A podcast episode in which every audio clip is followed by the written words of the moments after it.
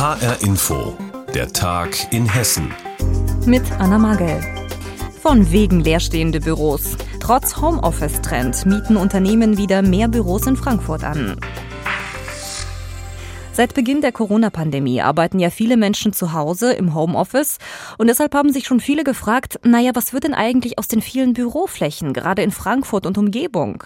Es gab sogar schon die Idee, leerstehende Büros zu Wohnungen umzubauen. Doch dieser Gedanke war wohl etwas voreilig, denn tatsächlich mieten Unternehmen in Frankfurt und Umgebung wieder deutlich mehr Büros an. Das geht aus einer aktuellen Studie des Beratungsunternehmens BNP Paribas Real Estate hervor. Über die Hintergründe informiert uns Ursula Mayer aus der HR Wirtschaftsredaktion. Die Deutsche Bank trennt sich von Büros in Frankfurt und Eschborn. Aktuell arbeiten dort über 5000 Mitarbeiter. Diesen Schritt begründete Bankenchef Christian Sewing in einer internen Mitteilung gestern so. Zitat. Wir haben in den vergangenen Monaten unseren künftigen Flächenbedarf am Standort Frankfurt analysiert, um unter anderem dem Wunsch vieler Mitarbeiter nach langfristigen mobilen Arbeitsmodellen nachzukommen. Und wenn Sie sich zurück in die Bank sehnen, können Sie Arbeitsplätze in anderen Gebäuden nutzen. Diesen Mix aus Homeoffice und Präsenzarbeit gibt es mittlerweile in vielen Unternehmen. Trotzdem bleiben Büros in Frankfurt und Umgebung weiter gefragt. Das zeigt eine Studie des Beratungsunternehmens BMP Paribas Real Estate. Demnach haben Unternehmen im vergangenen Jahr fast 550.000 Quadratmeter Bürofläche angemietet, 40 Prozent mehr als im Jahr zuvor. Risa Demirci, Geschäftsführer der BNP Paribas Real Estate, erklärt. Die Büros werden weiterhin Basis der Wirtschaft sein, der Ort der Begegnung, der Ort des Austauschs, des innovativen und kreativen Arbeitens. Und das lassen sich die Firmen zum Teil richtig viel kosten. Sie zahlen bis zu 47 Euro pro Quadratmeter Miete und damit bundesweit am meisten. Ein ganz neues Bürogebäude ist zum Beispiel in Eschborn geplant für das Bundesamt für Wirtschaft und Ausfuhrkontrolle. Die Mietverträge sind sind bereits unterzeichnet, erklärt der Präsident Thorsten Safarik. Das neue Gebäude an unserem Hauptstandort in Eschborn sorgt für ein modernes Arbeitsumfeld für die Beschäftigten und erfüllt höchste Standards bei der Energieeffizienz. In den alten Büros gäbe es dagegen kaum Klimaanlagen, deshalb würden die Mitarbeiter gerade im Sommer schwitzen. Durch den Umzug könne man ihnen bessere Arbeitsbedingungen bieten. Auch die Unternehmen Nestle und Worldline mieten neue Bürogebäude an. Zwar funktioniere das Arbeiten im Homeoffice reibungslos, erklärt Michael Steinbach, Chef des Finanzdienstleisters Worldline, aber was wir feststellen konnten, dass viele unserer Mitarbeiterinnen und Mitarbeiter mit der Zeit einfach auch den sozialen Kontakt mit Kolleginnen und Kollegen vermissen. Und das kleine Spätzchen an der Kaffeemaschine würde viele eben auch produktiver machen. Das Unternehmen Nestle zieht um von Frankfurt Niederrad mitten in die Frankfurter Innenstadt. Den neuen Bürokomplex dort bezeichnet man sogar als Kommunikationstreffpunkt. Auch das ein klarer Trend, meint Risa Dimirci, Geschäftsführer von BNP Paribas Real Estate. Das soll wieder eine Begegnungsstätte sein. Es soll nicht aussehen wie eine Flughafenhalle. Und so werden etwa immer mehr Gebäude gebaut, in denen es Büros, aber gleichzeitig auch Wohnraum oder Geschäfte geben soll. Gebäude, die auch abends oder am Wochenende nicht völlig ausgestorben wirken. In Frankfurt und Umgebung mieten Unternehmen wieder mehr Büros an. Das geht aus einer Studie des Beratungsunternehmens BNP Paribas Real Estate hervor. Infos dazu hatte Ursula Mayer. Testen, testen, testen. Das gilt als einer der wichtigsten Bausteine im Kampf gegen Corona, vor allem bei den ganz Kleinen, da es für Kinder unter fünf Jahren noch keine Impfempfehlung gibt. Doch ob in hessischen Kitas tatsächlich im Alltag getestet wird oder nicht, das ist sehr unterschiedlich. Und das führt zu Frust bei manchen Oppositionspolitikern und auch bei manchen Eltern. Unsere Landtagskorrespondentin Heidi Radwilas berichtet. Als die Corona-Infektionszahlen in Frankfurt immer höher geklettert sind und die Inzidenz von 1000 überschritten haben, hat es Familienvater Leif Harmsen gereicht. Zwar hat er zwei der begehrten Kita-Plätze für seine beiden Söhne in Frankfurt, aber seit einer Woche sind beide zu Hause. Also schweren Herzens keine Kita, erklärt Harmsen, weil meiner Frau und mir das Risiko zu hoch ist, dass die Kinder sich eine Covid-19-Infektion in der Kita holen. Ja, es wird ja aktuell auch noch nicht getestet. Sein älterer Sohn habe Asthma. Schon oft habe der Familienvater Corona-Tests für die Kita-Kinder gefordert. Bisher umsonst. Schwierige Situation für die Eltern, sagt Harmsen wir fühlen da eine gewisse Resignation insofern, als wir das oft gefordert haben und aber das Land und die Kommune uns da bis jetzt alleine lässt. Die Verantwortung wird nach unten durchgereicht an die einzelne Einrichtung, die mit dem Problem überfordert ist und so läuft es einfach. Er habe bei der Kita nachgefragt. Man arbeite an Lösungen, sei mit entsprechender Schulung bereit, selbst zu testen, habe man ihm gesagt. Dass das an den Schulen längst wie am Schnürchen läuft, mit drei vom Land finanzierten Testungen pro Woche, ist für Hamsen unverständlich. Und ich bin darüber sehr wütend. Die Kleinsten, die 0- bis 5-Jährigen, haben keinerlei Schutz. Denn eine Impfempfehlung gibt es für sie auch noch nicht. Was Corona-Tests für Kitas angeht, übernimmt das Land die Hälfte der Kosten. Die andere Hälfte sollen die Kommunen selbst als Betreiber der Kitas tragen. Ein Problem, sagt Nadja Pfister von der Vereinigung Kita-Eltern Hessen. Viele Kommunen und Städte können diese anderen 50 Prozent gar nicht aufbringen. Dementsprechend haben wir in ganz Hessen einen riesen Flickenteppich, was Kita-Testungen angeht. Das Problem ist auch im Hessischen Landtag angekommen. Die SPD-Fraktion im Hessischen Landtag hat die Landesregierung im Sozialausschuss mit Fragen und Kritik konfrontiert.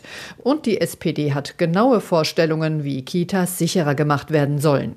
SPD-Frau Lisa Gnadl fasst die Forderungen zusammen. Wir erwarten, dass das Land ähm, erstens die Kosten komplett übernimmt und zweitens, das Land muss hier eben auch mit seinen Vorgaben deutlich machen, dass überall ein solches Testangebot vorgehalten werden muss, dass Eltern eben testen können. Dass das auch klappen könne, zeige sich etwa in Hanau, sagt Gnadl. In Hanau beispielsweise gibt es in den kommunalen Kitas ein flächendeckendes Testangebot und davon machen von Kita zu Kita 60 bis 100 Prozent der Eltern Gebrauch. Daran sieht man, die Nachfrage ist groß. Und was etwa in Hanau gehe, müsse die Landesregierung jetzt in ganz Hessen durchsetzen. Streit um Corona-Tests in Kitas. Was Eltern und Oppositionspolitiker im Hessischen Landtag fordern, darüber informierte uns Heidi Radwilas. Spülen, waschen, Blumen gießen. All das machen wir meistens mit Trinkwasser. Und das wiederum kommt bei uns in Hessen aus dem Grundwasser. Doch das könnte bald knapp werden. Denn durch den Klimawandel kann es in Zukunft schwieriger werden, dass sich Grundwasser neu bildet. Und die Folgen des hohen Wasserverbrauchs, die sind schon jetzt zu sehen. Mehr dazu von HR-Inforeporterin Anna Vogel. Kahle Baumskelette, abgeplatzte Rinden. Die Buchen und Eichen im Jägersburger Wald bei Gernsheim zeigen deutlich, ihnen fehlt Wasser. Das hessische Ried ist die größte Trinkwasserquelle für die Rhein-Main-Region. Und obwohl das Grundwasser seit über 35 Jahren künstlich auf einem gleichen Stand gehalten wird, liegt es deutlich tiefer als noch vor 50 Jahren. Die Folge? Die Wurzeln der Bäume erreichen das Wasser nicht mehr. Das bewegt den ehemaligen Forstamtsleiter von Groß-Gerau, Henner Gonnermann, nach wie vor. Für mich ist es ein Stück weit Zerstörung einer Lebensaufgabe.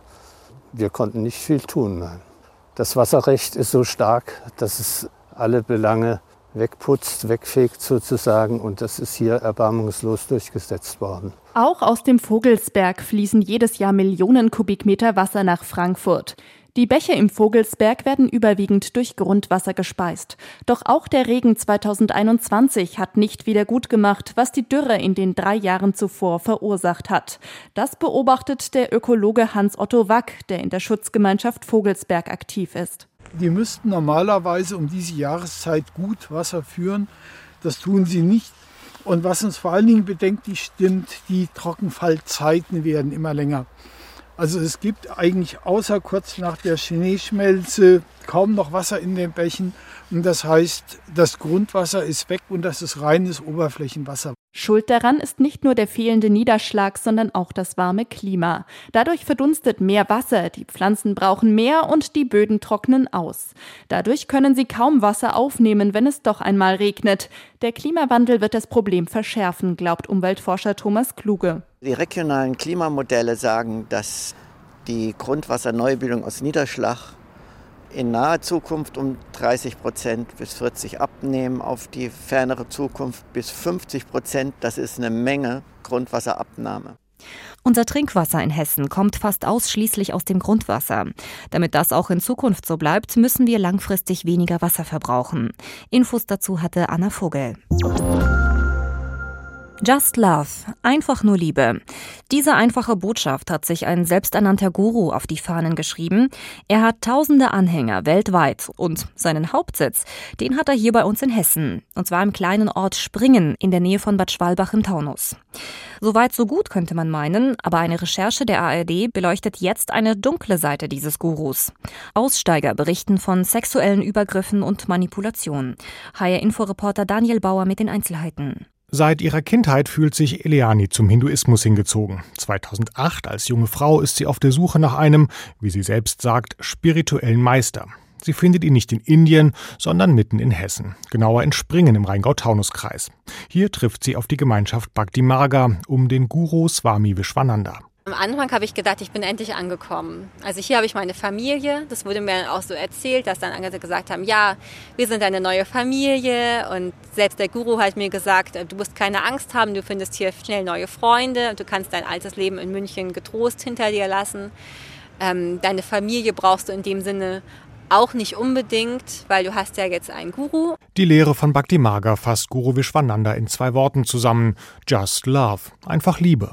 Ganz praktisch stehen Meditation, Mantren singen und spirituelle Selbstfindung auf dem Programm im hessischen Tempel, dem Ashram. Auch christliche Rituale werden praktiziert. In der Schweiz wurde Vishwananda vor Jahren zu einer Bewährungsstrafe verurteilt, weil er Reliquien aus Kirchen und Klöstern entwendet hatte. Trotzdem sammeln sich immer mehr Anhänger um den selbsternannten Guru. Auch Markus war von 2004 bis 2008 dabei. Er hat großartige Fähigkeiten, sich auszudrücken, Menschen anzuziehen und in einer Art Liebesflut zu versinken und daraus ihm anhängen zu wollen, bei ihm sein zu wollen. Nach eigenen Angaben ist Bhakti Marga heute in über 80 Ländern auf der ganzen Welt aktiv. Es gibt Tempel, Tagungshotels, Kurse, Souvenirs und vieles mehr. Vor einem Jahr hat die Gemeinschaft das Hotel Seepark Kirchheim im Kreis Hersfeld-Rotenburg übernommen. Aber da waren Eliani und Markus schon nicht mehr dabei. Sie ist 2011 ausgestiegen, er schon 2008. Einige Wochen später, ich war wieder im Ashram in Springen, wurde bekannt, dass der Guru Vishwananda mit ungefähr 15 jungen Menschen, jungen Männern sexuellen Kontakt hatte. Er hätte das von sich aus auch so bekannt gegeben und Stellung dazu bezogen. Für Markus verliert der Guru damit seine Anziehungskraft, zumal immer mehr Aussteiger berichten, dass die sexuellen Kontakte mit dem Guru nicht immer so einvernehmlich waren, wie Vishwananda es darstellt. Geht es nach ihm, sind die Vorwürfe nur erfundene Geschichten von enttäuschten Anhängern. Die Journalistinnen Sonja Süß und Marlene Halser sind der Story für den HR jetzt nachgegangen und haben eine Dokumentation und einen Podcast produziert. Und diesen Podcast mit dem Titel Just Love, Bhakti Magas Guru und sein Geheimnis ist in der ARD Audiothek zu hören und den Dokumentarfilm zum Thema können Sie jederzeit in der ARD Mediathek abrufen. Und das war der Tag in Hessen mit Anna Magel. Diese Sendung gibt es auch als Podcast ebenfalls in der ARD Audiothek.